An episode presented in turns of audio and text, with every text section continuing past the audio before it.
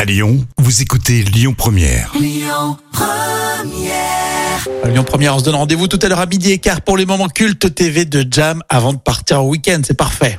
L'instant culture. Rémi Bertolon, Jam Nevada. Ah bah justement, vous allez peut-être faire euh, ce week-end un petit tour au, au resto et Jam va vous expliquer le service à la russe. Eh oui, en France, alors on ne sert pas à la française, mais à la russe. Bah tiens donc. ah Et bon Dans la grande majorité des restaurants, le service qu'on appelle à la russe euh, veut dire en fait qu'on qu'on est servi euh, dans des assiettes avec les plats qui s'enchaînent les uns après les autres. D'accord, donc on finit son plat, on enchaîne avec un autre jusqu'au Voilà. dessert. Mais ça n'a pas toujours été le cas. Euh, par exemple, avant Napoléon, euh, notre service était à la française. Donc ça veut dire que toutes les denrées étaient servies dans un grand plat où chacun venait se servir et composait sa propre assiette. Ah, comme un buffet. Comme un buffet. Le buffet, c'est le service à la française. Voilà.